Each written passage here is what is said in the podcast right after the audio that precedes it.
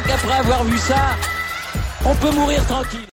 Bonjour à toutes et à tous et bienvenue dans ce podcast pour parler tennis. On va discuter de la place de numéro 1 mondial. Alors ce sera pas un podcast excessivement long, mais c'est pour euh, parler d'un changement historique euh, de numéro 1 mondial. Daniel Medvedev met fin à l'hégémonie du Big Four euh, depuis, 4, enfin, depuis 14 ans, depuis 18 ans. Seuls Nadal, Federer, Djokovic et Andy Murray étaient parvenus à prendre cette place de numéro 1. Alors il y a évidemment les 360 semaines de Djokovic, il y a les 300 semaines de Federer, il y a les 210 semaines de Nadal et il y a les 40 semaines d'Andy Murray. Et Daniel Medvedev, ça y est, sera numéro 1 mondial le lundi 28 février. C'est absolument historique ce que vient d'accomplir le russe. Euh, c'était dans l'air hein, depuis que Djokovic n'était pas venu enfin n'avait pas pu participer à l'Open d'Australie notamment. Euh, on savait que c'était une éventualité, que ça allait probablement se produire dans l'année avec les tournois sur dur arrivant et la saison sur terre battue. Euh, Djokovic ayant quand même pas mal de points à défendre. Daniil Medvedev est le nouveau numéro 1 mondial de tennis. c'est absolument fou ce qui vient de se passer parce que honnêtement, euh, bah on, enfin, on se doutait que potentiellement euh, Daniel Medvedev serait amené à être numéro 1 mondial dans sa carrière au vu de ce qu'il produisait en termes de niveau tennistique ces derniers temps. C'est-à-dire que sur... Euh, il est plus fort que la next... Enfin, je sais pas s'il fait vraiment parler, partie de la next gen, mais il a un temps d'avance il est plus euh, consistant, il est plus régulier. disons que ses résultats au plus haut niveau plaident pour lui. Il est quand même maintenant régulièrement en finale de Grand Chelem sur dur. C'est en tout cas le, si ce n'est un des, si ce n'est le meilleur joueur sur dur. Donc voilà, il y a vraiment énormément de bagages dans ce que fait euh, Daniel Medvedev qui nous, nous montrait qu'il allait potentiellement parvenir à cette place, mais qu'il le fasse à ce moment-là où Novak Djokovic est l'année dernière au sommet de son art.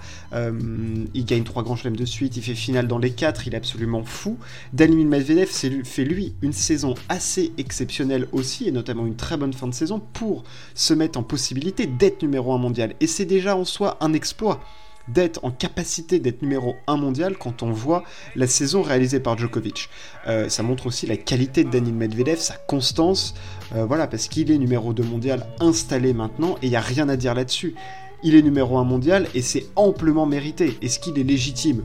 Pour moi, oui, il l'est parce que ses résultats plaident pour lui. Il faut pas oublier que euh, les derniers grands chelems sur dur, il est tout le temps en finale. Enfin, je veux dire, finale Open d'Australie 2020, 2021, pardon, euh, finale US Open 2021, finale Open d'Australie 2022, euh, car, euh, car à Roland, enfin je veux dire, il est là, il est là Daniel Medvedev, il est présent, alors oui, c'est un joueur moins all-around. on va dire qu'il est moins complet que Djokovic. Il est peut-être même moins fort que Djoko. Mais sur ses résultats, c'est lui qui les a. Et si t'es pas numéro 1 mondial, comme ça en claquant des doigts, enfin je veux dire, il y a un fond de jeu extrêmement fort chez Daniel Medvedev. Je trouve qu'il apporte vraiment quelque chose aussi au tennis avec ses, ce, c'est un personnage vraiment hyper charismatique qui, représente vraiment quelque chose pour les gens. Maintenant, Medvedev, on sait qui c'est. Enfin, je veux dire, c'est vraiment quelqu'un sur la scène tennistique.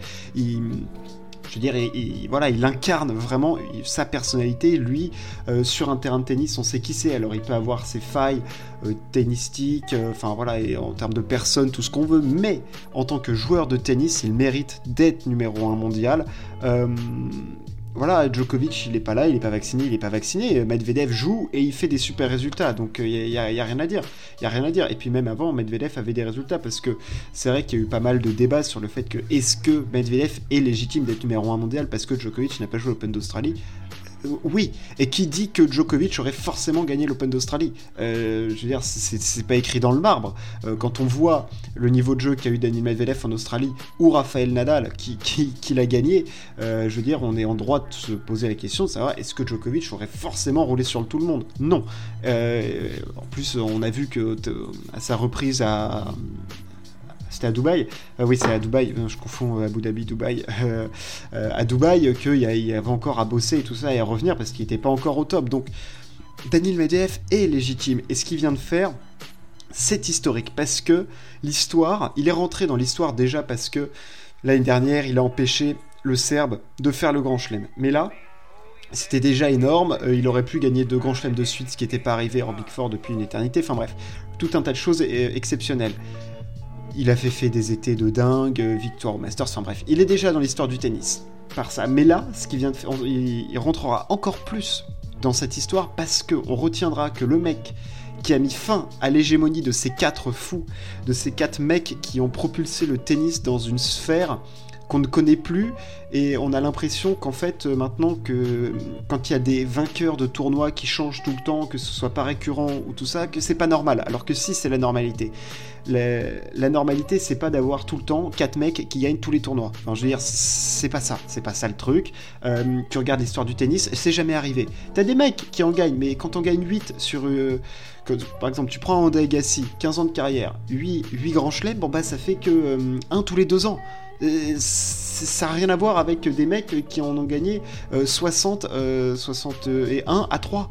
Euh, je veux dire, c'est complètement fou. Donc, ce qui fait, c'est historique. De prendre le pouvoir à ces mecs-là, c'est dingue. alors il le prend surtout à Djokovic et un peu à Nadal et beaucoup moins à Federer, hein, qui, qui, est moins présent, le Suisse. Mais voilà, Medvedev entre vraiment dans l'histoire, c'est lui qui met fin à ça. Alors peut-être qu'il va reperdre la place de numéro 1, peut-être que Djokovic sera numéro 1 à la fin, ou Nadal, ou un autre mec, ce qui me surprendrait beaucoup plus. Euh, mais voilà, on va retenir que Medvedev a bloqué le grand chelem de Djokovic, a pris la place de numéro 1 mondial au Big Four. Et ça, c'est extrêmement fort.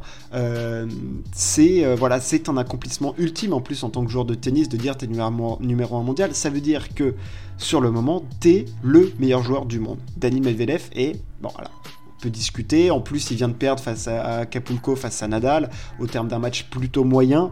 On va pas se cacher, euh, mais c'est le meilleur joueur du monde et il y a il y a débat, évidemment qu'il y a débat, mais tu peux pas dire euh, ouais non c'est complètement n'importe quoi, c'est usurpé. Tu vois par exemple si ça avait été Zverev à sa place, euh, là oui tu peux clairement débattre. Là c'est Medvedev.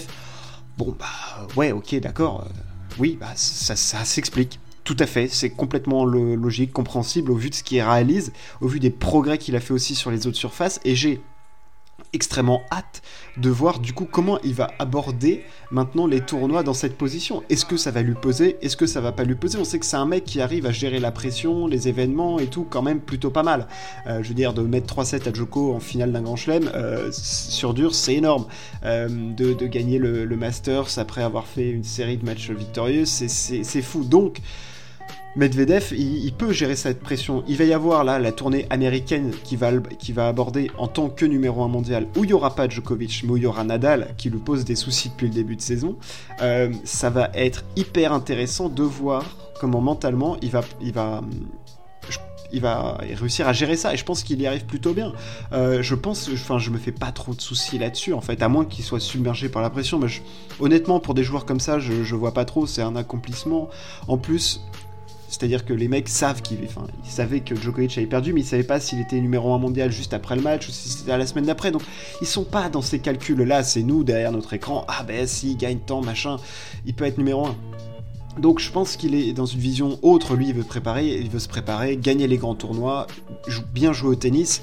Euh, et, voilà, et progresser et aussi prendre du plaisir parce que c'est extrêmement important. Mais voilà, il y a la tournée américaine qui va arriver et après on va direct être sur la terre battue où je pense que ça va être un enjeu extrêmement important aussi pour la carrière future de Medvedev et savoir s'il peut perdurer vraiment en tant que numéro 1 mondial parce qu'on voit que son niveau sur dur peut le niveau sur dur de Medvedev lui permet d'être pas bon sur terre battue et sur gazon et d'être dans les trois meilleurs. C'est déjà monstrueux. Donc si il ne progresse ne serait-ce qu'un petit peu sur terre battue d'aller chercher des demi, finales, machin, ça, ça va être énorme. Ça peut être énorme et j'espère vraiment, voilà, ça peut être je sais pas s'il aura le temps d'être euh, vraiment l'ambassadeur du tennis euh, comme l'ont été euh, les, trois fous, enfin les quatre avec Murray, parce qu'il a 26 ans et que les autres se sont pas encore retirés. Mais voilà, je pense qu'il peut incarner quelque chose pour le tennis. Ça peut, voilà, c'est pas que c'est une bouffée d'air frais, mais que c'est rafraîchissant et de voir un autre mec numéro 1 mondial, honnêtement, je.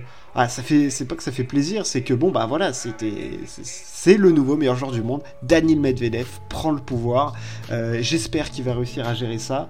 Il a reçu les félicitations de Djokovic avec qui il s'entend très bien. Voilà, on a envie de, tous les voir là s'affronter.